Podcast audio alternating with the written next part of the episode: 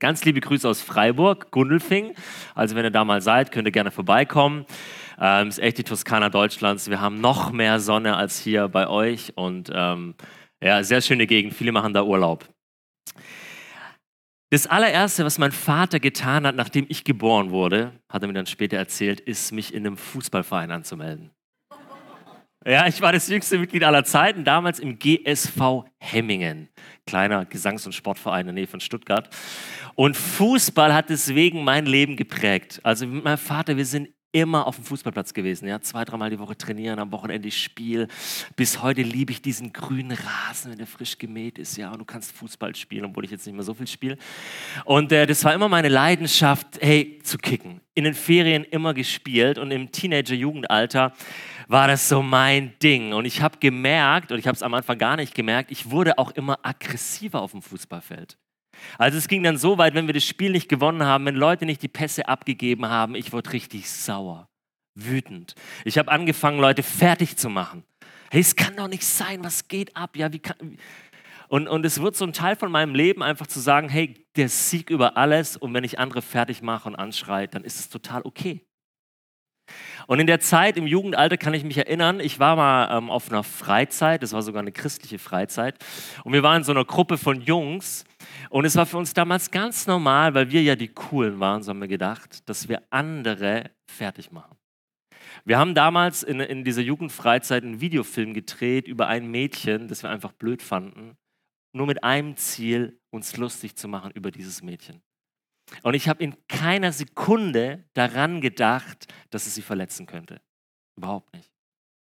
Und als ich 18, 19 war, ey, ich war so wütend und sauer auf meine Eltern. Es war so eine schwierige Zeit. Ich habe Abi gemacht, ich bin ausgezogen und ich wollte meinen Eltern eigentlich möglichst nichts mehr zu tun haben.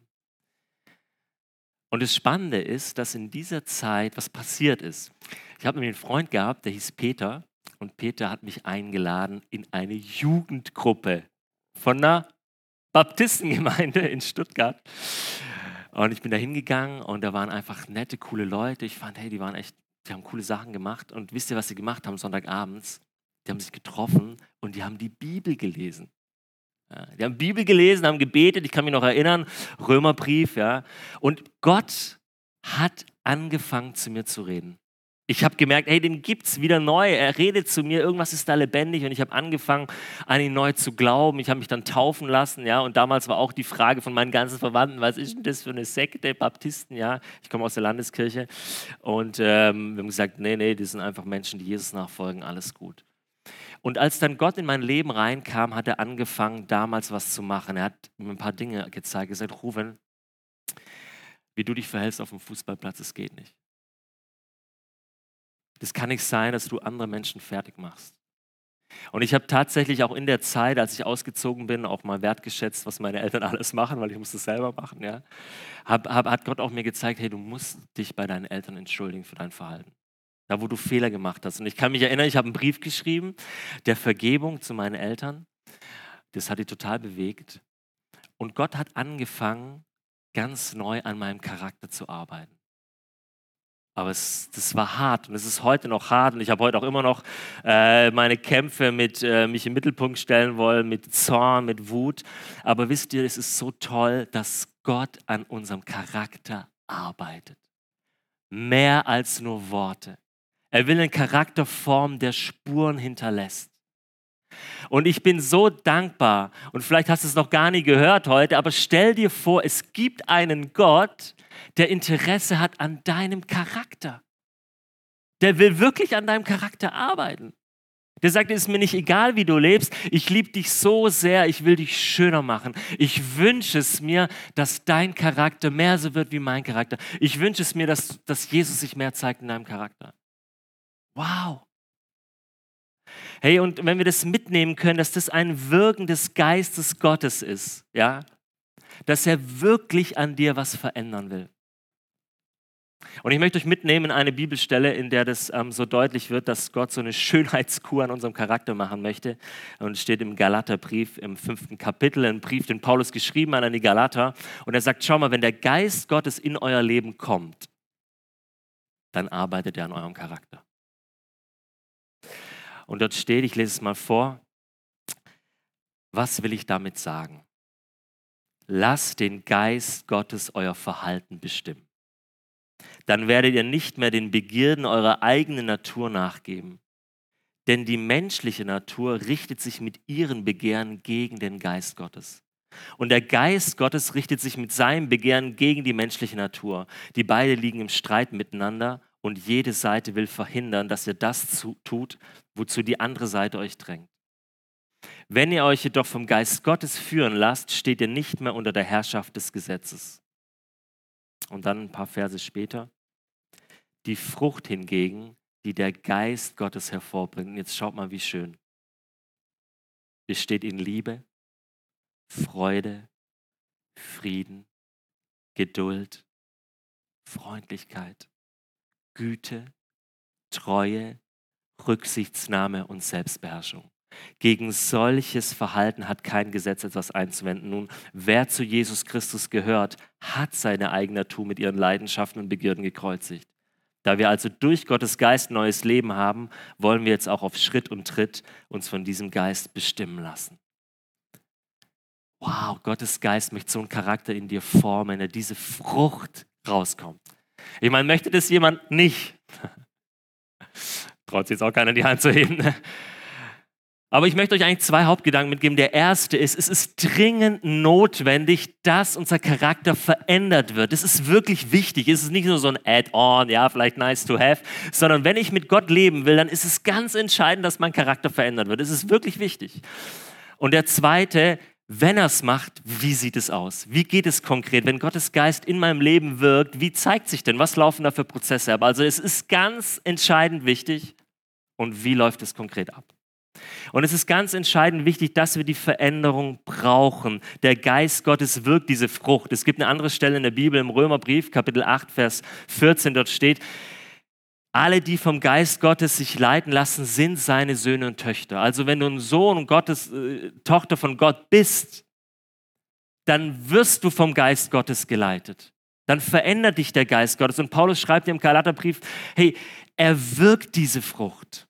Also wenn Gottes Geist in mein Leben kommt, dann verändert sich mein Charakter. Und wenn er sich nicht verändert, dann muss ich mich fragen, was ist los? Ich kann nicht sagen eigentlich als Christ, Jesus, ich folge dir nach, ich wünsche mir, äh, mit dir zu leben, aber bei mir verändert sich nichts in meinem Charakter. Das geht nicht. Denn er ist gekommen, um uns zu verändern. Und ich weiß, Früchte fangen manchmal ganz klein an. Ja, dieses Bild von der Frucht zeigt ja auch, dass es ein Wachstum ist. Es ist nicht so mechanisch. Bei uns im Breisgau im Süden, da gibt es ganz, ganz viel Wein, ja, aber es gibt auch ganz viele Apfelbäume. Und vor ein paar Wochen haben die angefangen zu blühen. Es ist so eine ganz kleine Frucht, also ein ganz kleines, ja, das blüht so. Und man kann sich eigentlich nicht vorstellen, dass am Ende so richtig schöne Äpfel draus werden. Ich habe euch mal ein Bild mitgebracht, ja. Und du kannst den Apfel anschneiden und überall ist Apfel drin und der schmeckt so lecker. Und dieser Apfel wächst. Er braucht seine Zeit.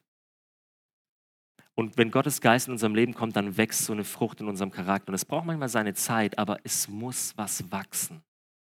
Und ich möchte euch mal jetzt noch kurz reinnehmen in diese Frucht des Geistes, ein bisschen erklären, was denn diese, diese Eigenschaften, die hier beschrieben sind, bedeuten. Hier steht, die Frucht des Geistes ist Liebe.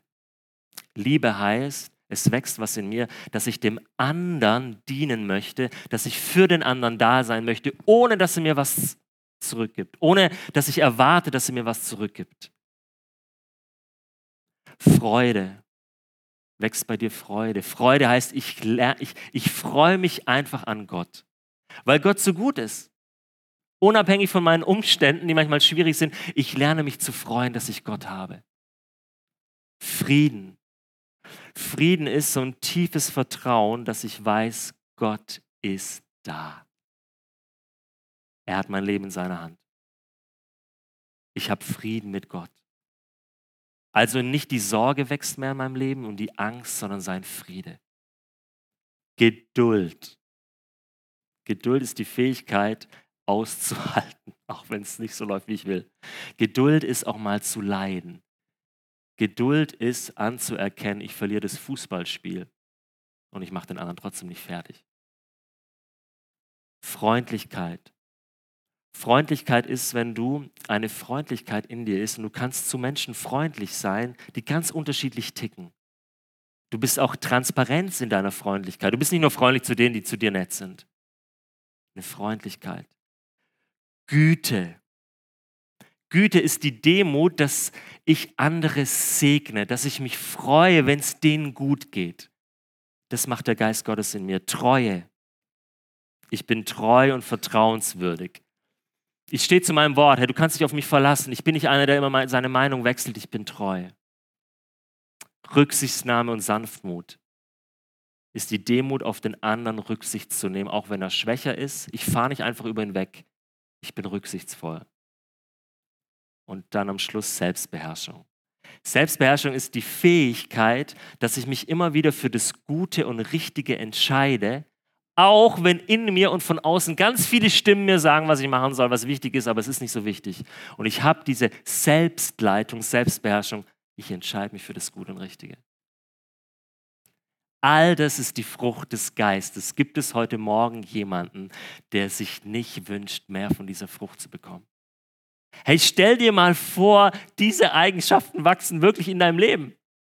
Das ist ja für mich schon wow. Und wie toll wäre das für andere, für meine Frau, für meine Kinder, für die Kirche, für meine Arbeitsstelle, wenn ich sagen kann, dieser Charakter wird geformt. Und das Spannende ist, hier steht ja die Frucht. Also nicht die Früchte im Plural, sondern all das ist die Frucht. Manchmal höre ich das so und bin so unterwegs, sagt, ja, weißt du, ich habe halt die Gabe der Geduld. Schon meine Gabe, die Gott mir gibt. Ich bin halt nicht, ich habe halt nicht die Gabe der Freundlichkeit, ja so mehr dein Ding, ja. Ich habe halt die Gabe der Selbstbeherrschung, ja, das ist so, das kann ich gut, aber die Gabe, die Liebe, die hat mir der Geist Gottes nicht gegeben. Nee. Wenn Gottes Geist in unserem Leben wirkt, dann will er das alles entfalten. Der ist nicht gespalten, ja. Sondern stellt euch mal vor, das ist wie ein Diamant. Ein Diamant hat ja verschiedene Facetten, ja, oben und unten so, aber es ist alles ein Diamant. Und dieser Charakter Gottes ist wie ein Diamant mit verschiedenen Facetten. Oder wie so ein Organismus, der ganz verschiedene Pflanzen hat, verschiedene Früchte, aber er wächst als Ganzes in unserem Leben. Deswegen kannst du nicht heute Morgen hier sitzen oder wie ich das gesagt habe, ja gut, ich bin halt gut in dem, dem, aber das ist ja, nee, hey, wenn Gottes Geist wirkt, will er in allen Bereichen arbeiten. Und es ist so entscheidend wichtig. Ich möchte euch ehrlich sagen, ich bin ja jetzt seit ein paar Jahren auch hauptberuflich Pastor, ja, ist mein Job. Und ich mache natürlich alles für Gott, ja. nie was für mich. Und manchmal kommt es vor, dass ich arbeite und ich arbeite für Gott und ich gebe Gott gar keinen Raum mehr, dass er an meinem Charakter arbeitet. Und da sind Dinge in meinem Leben, die nicht gut sind. Ja, egal, ich arbeite ja für Gott. Und manchmal sind wir so busy für Gott in der Kirche, in unserem Job, in unserer Politik oder wo wir unterwegs sind. Herr Gott, ich mache das ja alles für dich. Ja? Und dann wollen wir anderen Menschen erleben, hey, schau mal, wie toll Jesus Christus ist. Wenn er in dein Leben kommt, er wird dir Liebe geben, er wird dir Vergebung geben, er wird dir Geduld arbeiten, aber in meinem eigenen Leben passiert es nicht. Und dann arbeiten wir die ganze Zeit für Gott und sind unterwegs für Gott, aber unser Leben selber verändert sich nicht. Eigentlich das Schönste, was passieren kann, dass ich Jesus ähnlicher werde. Und es ist so entscheidend wichtig, dass wir in Gundelfingen und in Mannheim und hier in der Kirche sagen, Heiliger Geist, veränder mich in meinem Charakter. Dafür will ich Raum geben. Es kann nicht sein, dass ich ganz busy bin die ganze Zeit für dich, aber in meinem Leben verändert sich nichts mehr. Und wie schön ist es, wenn es dann passiert. Wenn Menschen merken, hey, hier sind Menschen, die haben einen Charakter, der sich, das hat mich übrigens angezogen damals in dieser Jugendgruppe. Ich hatte ganz viel Stress in meiner Familie lag natürlich nur an meinen Eltern. Und ich bin in diese Familie reingekommen, in eine andere Familie, und ich habe gemerkt, wie die miteinander umgehen. Und das hat mich total angezogen. Hey, so kann man auch Familie leben? Also es ist entscheidend wichtig, dass unser Charakter verändert wird. Und ich möchte heute Morgen mal die Frage stellen, wie ist es bei dir? Hat sich in den letzten zwei Jahren an deinem Charakter was verändert? Ich habe die Woche meine Frau gefragt, als ich die Predigt vorbereitet habe, ey Tina, bin ich die letzten zwei Jahre geduldiger geworden? Ich sage jetzt nicht, was ich gelesen Sie hat gesagt, ja, Klar, Schatz, doch. Ich habe jetzt heute Morgen auch meine Kinder gefragt und wir reden heute Nachmittag mal, aber mal wirklich, hey, hm, die Frucht des Geistes, Geduld, rufen, du hast damit zu kämpfen, verändert sich da was? Hey, und wenn sich's verändert, wie ist es bei dir? Frag doch mal heute eine Person, die du kennst, heute Nachmittag, du, darf ich dir mal eine Frage stellen? Hat sich in dem und dem Bereich mein Charakter verändert? Und dann hör mal drauf. Und vielleicht geht dein Blick wieder auf und sagt, Geist Gottes, ich möchte, dass du mich veränderst. Es ist entscheidend wichtig.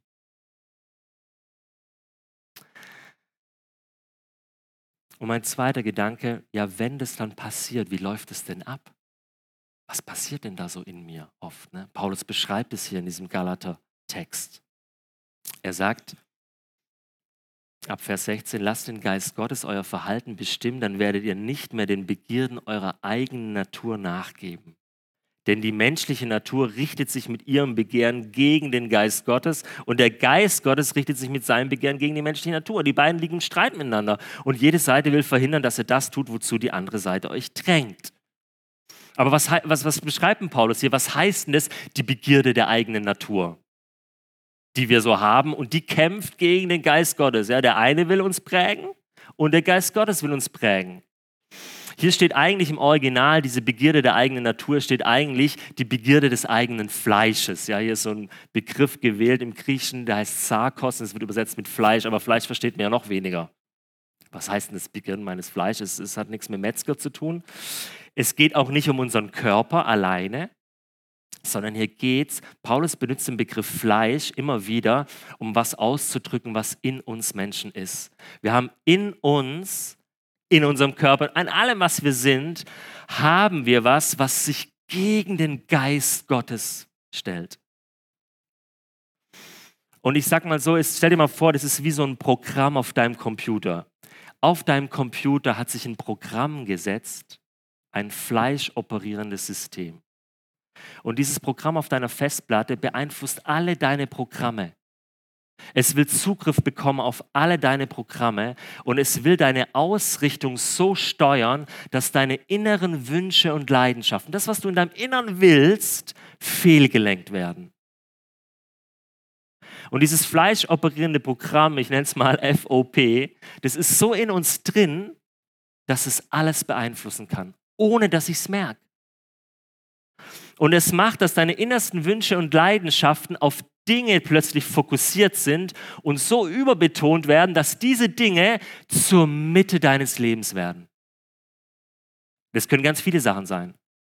Also es kann zum Beispiel mein Wohlstand sein, ja, vielleicht meine Familie, mein Ruf, meine Anerkennung. Alles gute Dinge, aber dieses fleischoperierende Programm macht Folgendes. Es programmiert dich so, dass du das siehst und dass du denkst, das ist das Zentrum meines Lebens das muss ich in die Mitte meines Herzens stellen. Und du fängst an, von diesen Dingen deine Hoffnung, dein Leben, deine Erlösung, deine Rettung zu bekommen. Und es fängt an, dein Leben zu bestimmen. Und dieses fleischoperierende Programm macht es so clever, dass du es gar nicht merkst. Und es sind ja viele gute Dinge, ja, keine Frage. Aber wenn ich zur Mitte meines Lebens werde, zum Allerhöchsten in meinem Leben werde, was passiert dann? Dass ich dann von dem all das erwarte was eigentlich nur einer geben kann, nämlich Gott. Also, wenn ich genügend habe in meinem Leben, das ist ja ein Geschenk, ist was Gutes. Wenn ich Kinder in meinem Leben habe, ist es schön. Wenn ich Teil von der Kirche sein kann, ist es ein Geschenk von Gott. Wenn ich den Wein genießen kann, ja, den Gott mir schenkt, die guten Dinge, das sind alles gute Dinge. Aber was passiert mit dem fleischoperierenden Programm? Es macht diese guten Dinge zum Höchsten. Und religiös gesagt, Du fängst an, diese Dinge anzubeten. Und du erwartest von ihm etwas, was sie dir nicht geben können. Und was passiert dann in unserem Leben? Und dieses fleischoperierende Programm wirkt dann gegen den Geist Gottes, weil der Geist Gottes, was will er machen? Er will Gott und Jesus Christus in die Mitte unseres Herzens bringen. Und was passiert, wenn dieses fleischoperierende Programm wieder überhand nimmt, ja, und mich anfängt? Dann habe ich Menschen in mein Leben gestellt, ja, und habe sie zur Mitte gemacht und dann enttäuschen mich die Menschen. Kennst du das? Und dann werde ich sauer, das ist normal, aber plötzlich werde ich nur sauer, ich werde bitter. Ich werde ständig zornig. Die Menschen geben mir nicht, was ich von ihnen erwartet habe. Oder wenn ich, wenn ich den Job, in, in, ich, diesen Job, ja, der gut ist, ja, den stelle ich in die Mitte. Was passiert dann? Du wirst vielleicht zum Workaholic. Hey, du arbeitest nur noch, weil du erwartest von diesem Job wirklich das Leben.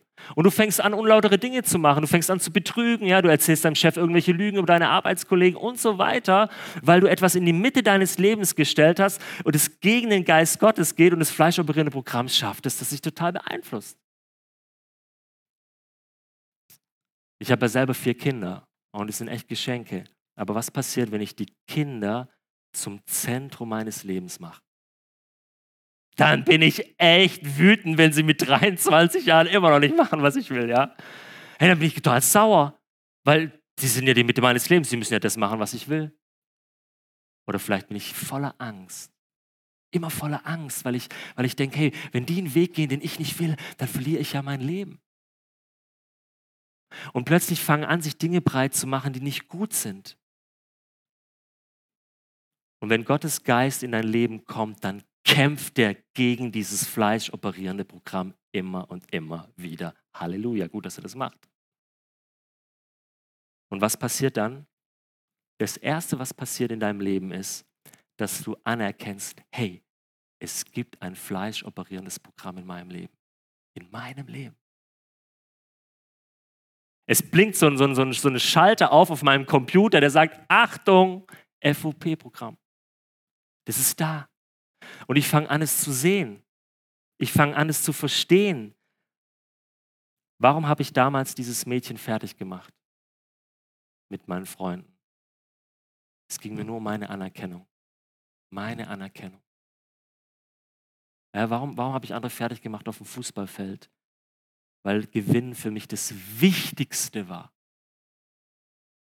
Und dann kam Gott in mein Leben, hat angefangen, es mir aufzuzeigen. Das war echt, es hat schon wehgetan, war auch schwer und dann sich zu entschuldigen und zu merken, hey, ich kann Fußball spielen mit Leidenschaft, aber ich, kann, ich muss deswegen andere nicht fertig machen.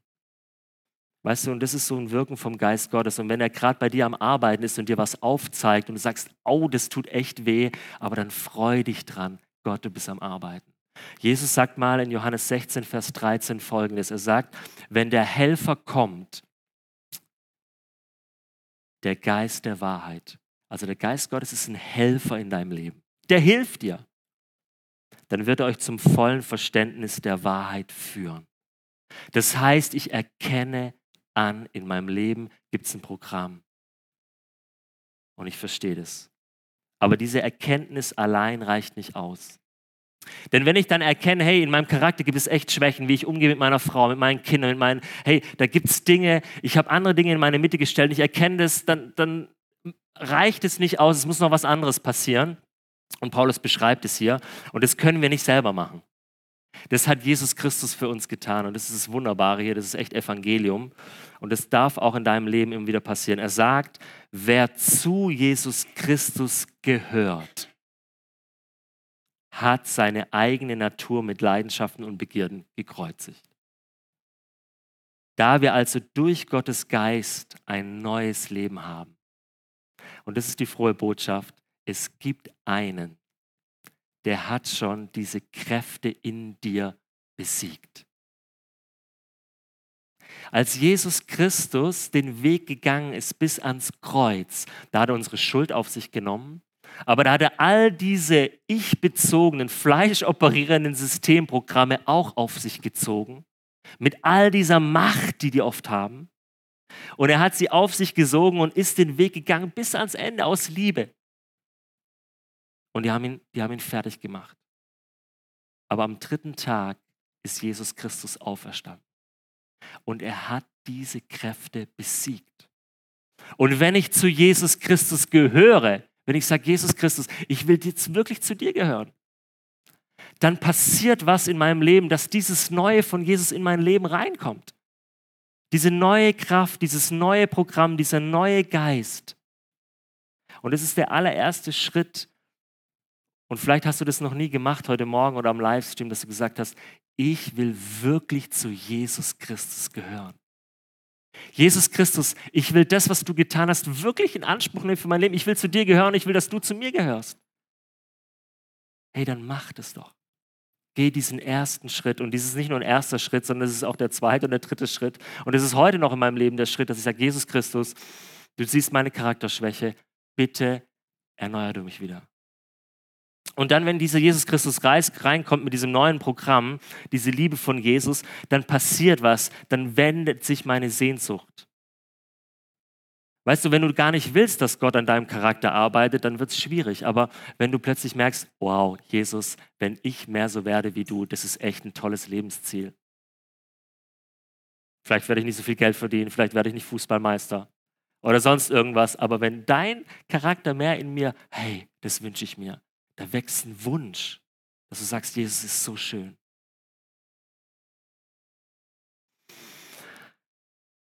Und jetzt sagst du vielleicht, ja, Ruben, es ist schön, dass du das alles erzählst, aber mal ganz ehrlich, wieso sind dann diese toten Begierden, von denen Paulus hier spricht, trotzdem so lebendig auf bei mir? Jetzt habe ich das Neue von Jesus. Hier steht, die sind schon gekreuzigt irgendwie mit Jesus, aber trotzdem sind sie so lebendig. Kennst du das? Das hat mich auch lange beschäftigt, weil wenn wir die Bibel lesen, ist auch gar nicht so einfach, finde ich. Auf der einen Seite, auch hier in Galater, sagt er, die sind schon gekreuzigt, gell? Vergangenheit. Und dann sagt er aber gleichzeitig, die streiten noch. Ja, wie jetzt? Wenn sie jetzt tot sind, wieso sind sie noch lebendig? Und wenn du so das Neue Testament liest, dann steht da, ihr seid schon heilig durch Jesus Christus vor Gott. Und dann steht aber gleichzeitig, jetzt lebt auch heilig. Also beides gehört noch dazu. Es ist irgendwie noch nicht vollendet. Aber es ist ganz entscheidend, was Paulus sagt. Das Neue ist schon da. Das Neue hat mir Gott schon geschenkt. Jesus hat es schon vollbracht. Und jetzt geht es darum, dieses Neue auf den Weg zu bringen. Aber nicht ich muss es machen, also nicht ich kann es wirken. Es kommt von ihm, aber es involviert mich trotzdem ganz. Also sei nicht überrascht, wenn dieses FOP-Programm immer mal wieder kommt und du merkst, ey, das hat mich echt im Griff. Aber es ist so wichtig, dass du verstehst, das Neue ist schon da. Ich möchte noch ein Bild mitgeben von einem Segelboot, das mir mal geholfen hat. Und die Band kann schon mal nach vorne kommen. Stell dir vor, dein Leben ist wie ein Segelboot. So ein kleines Segelboot auf dem Meer. Und du bist unterwegs auf deinem Segelboot, segelst du durch die Gegend und du merkst, hey, da gibt es so eine Strömung im Wasser, die zieht mich immer wieder in diese eine Bucht rein. Und ich komme immer wieder in diese eine Bucht rein und ich knall immer wieder gegen den Felsen und ich komme da nicht raus.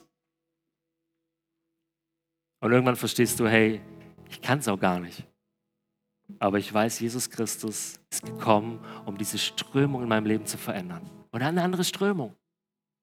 Und du sagst, Jesus, ich will zu dir gehören und du bist am Kreuz gestorben und dieses FOP-Programm, ich will, dass sich das erneuert in mir und so weiter.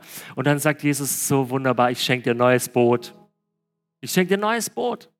Und ich schenke dir auch eine neue Strömung und ich gebe dir eine neue, neue Karte, wo du hinfahren kannst. Ja? Schau mal, diesen Weg darfst du gehen, diesen Charakter will ich in dir verändern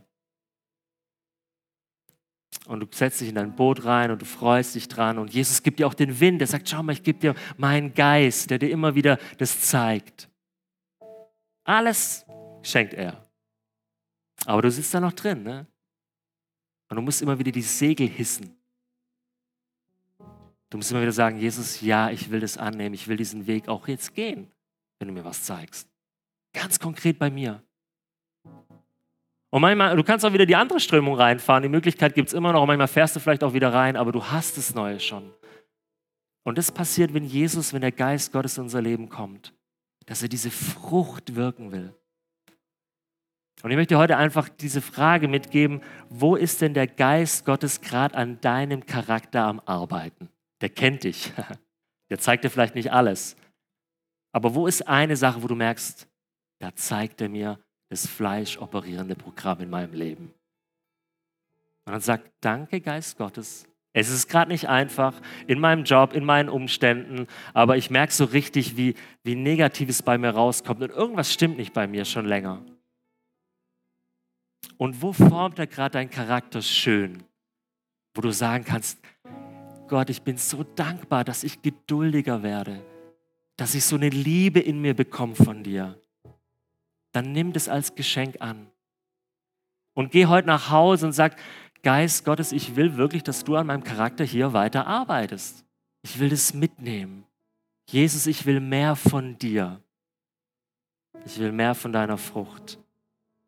Jesus, ich will einen Charakter, der wirklich Spuren hinterlässt für andere Menschen und der dich ein Stück weit widerspiegelt.